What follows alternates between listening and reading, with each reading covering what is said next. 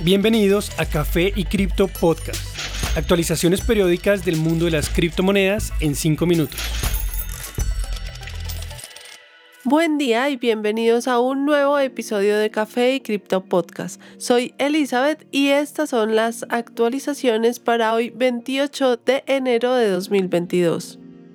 En cuanto a precios. Bitcoin continúa en un pequeño rango en los últimos días. Su precio es de 37.100 dólares, tras un máximo reciente de casi 39.000. Su soporte a 35.000 continúa siendo un punto clave en caso de volver a bajar de precio. Ethereum se ubica a 2.430 dólares con un comportamiento similar. Su próximo objetivo es superar la resistencia a 2.700. BNB sube ligeramente, alcanzando los 390. A 400 se ubica una fuerte resistencia, la cual constituiría un primer indicador de recuperación de lograr superarla. Solana, en contraste, continúa bajando hasta llegar al soporte de 90 dólares. De perderlo, el próximo estaría ubicado a 75 dólares. Cardano muestra muy poca variación, conserva su soporte a un dólar, su valor exacto es de 1.05. Las demás criptomonedas del top 10 muestran estabilidad de precio, con excepción de Luna, la cual cae 15% para llegar a 54 dólares por moneda.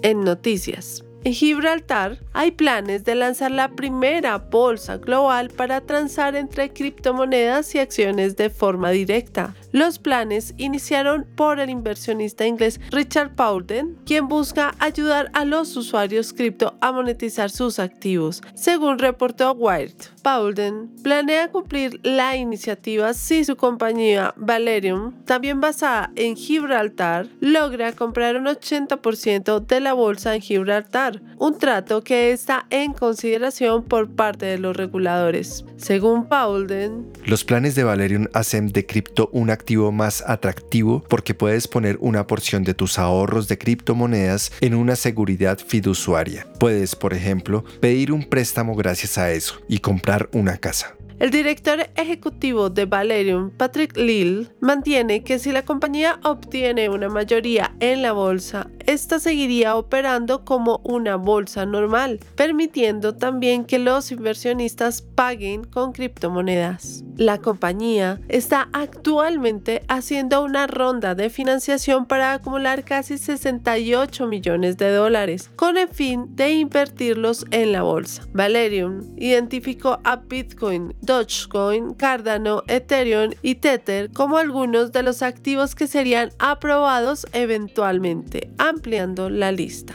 El plan general está basado en el estatus de Gibraltar de ser un paraíso fiscal. Recientemente, las autoridades han buscado presentar a la ciudad como un centro mundial de cadena de bloques y criptomonedas.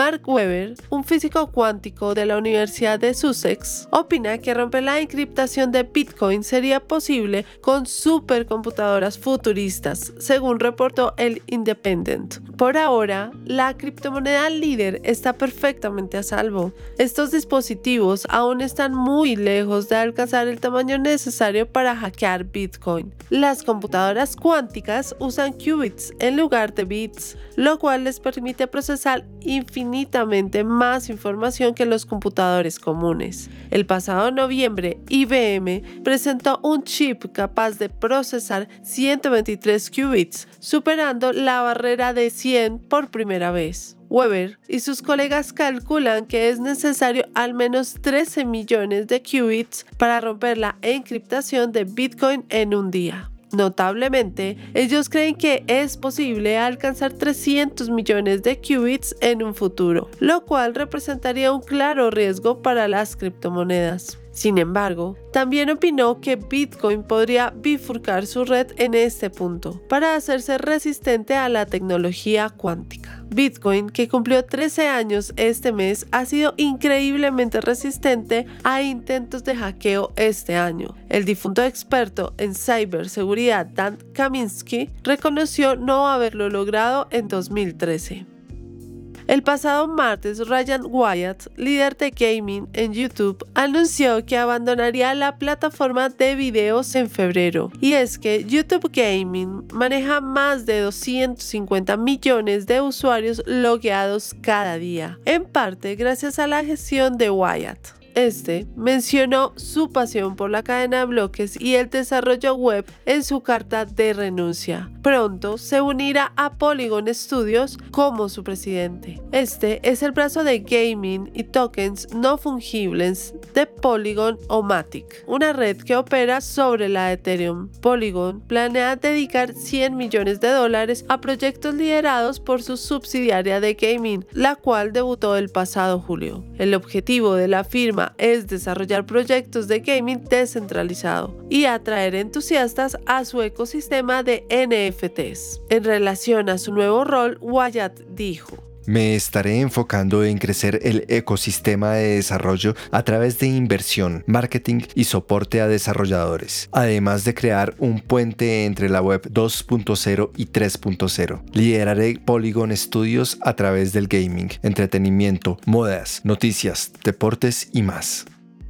Gracias por acompañarnos en este episodio de Café y Cripto Podcast. Recuerden que pueden seguirnos en nuestras redes sociales donde continuarán aprendiendo sobre el ecosistema cripto y continuar con la discusión. Allí nos encuentran como Café y Cripto en Instagram, Twitter y TikTok.